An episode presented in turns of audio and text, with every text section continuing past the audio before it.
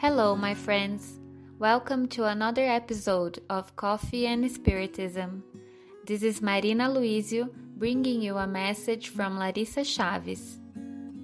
Words convince, but example drags. In this episode, Larissa shares with us a personal story around that quote. She heard that around 14 years ago during a lecture in a youth spiritist group. For days, she thought about it and looked for ways to live that teaching that deeply touched her heart. So, without anyone knowing, she decided to begin a radical experience. For many days, she looked for little opportunities to influence people by her example. From an exciting good morning to the bus driver at 5:30 a.m. to small acts of kindness to strangers.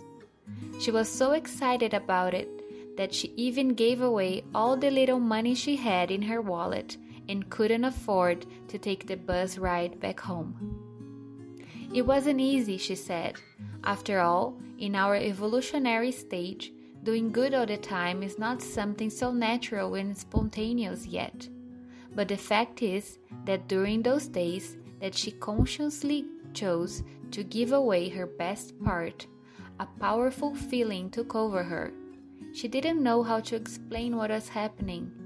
She would smile for no reason. She felt her heart warm, a feeling of power and protection, and the urge to do more. Nowadays, she knows better what it was all about. It was the feeling of connection with God and of deep, deep belonging to something much bigger. She remembered this after reading the chapter The Power of Example in the book Comforting Light of the Consoler, reading, written by Ivone Pereira. The chapter talks about the power of a heart truly touched by the gospel to make a different difference in other people's lives. Not by using Jesus' name all the time, but because of the effort to follow in the footsteps of the Master of Galilee. Ivone says, and we quote The sincere Spiritist who truly understood the essence of the Spiritist doctrine, and that by doing so recognized the need to change itself and its moral values, renewing its own character, habits, thoughts, actions, and life, is today as the Christians of the first century were to the society of their time. The way those Christians lived, their daily conduct, certainly also the conversations they held, and the language they used would be dignified, discreet, serious, and also beautiful and beneficial, which was not pretending virtues that they didn't exist nor condemning satisfaction, satisfaction, judging it incompatible with the spiritualization of each one.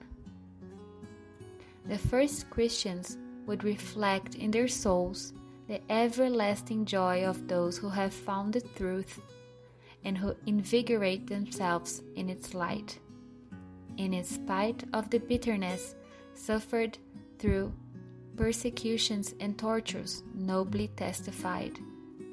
In the same way, the legitimate Spiritist who has assimilated the light with which his doctrine has penetrated his being, clarifying his mind for the personal transformation that is required, proceeds.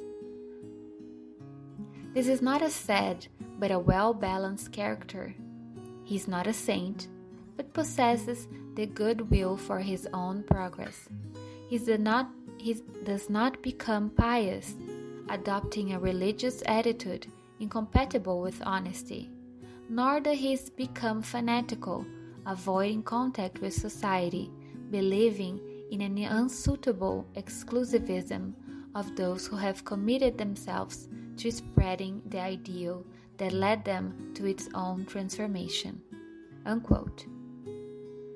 Our wish to all of us, dear friends, is that through each one of us, others can believe in good, love, and friendship, Because, as a Chinese saying goes, and we quote, the fragrance always stays in the hand that gives the rose.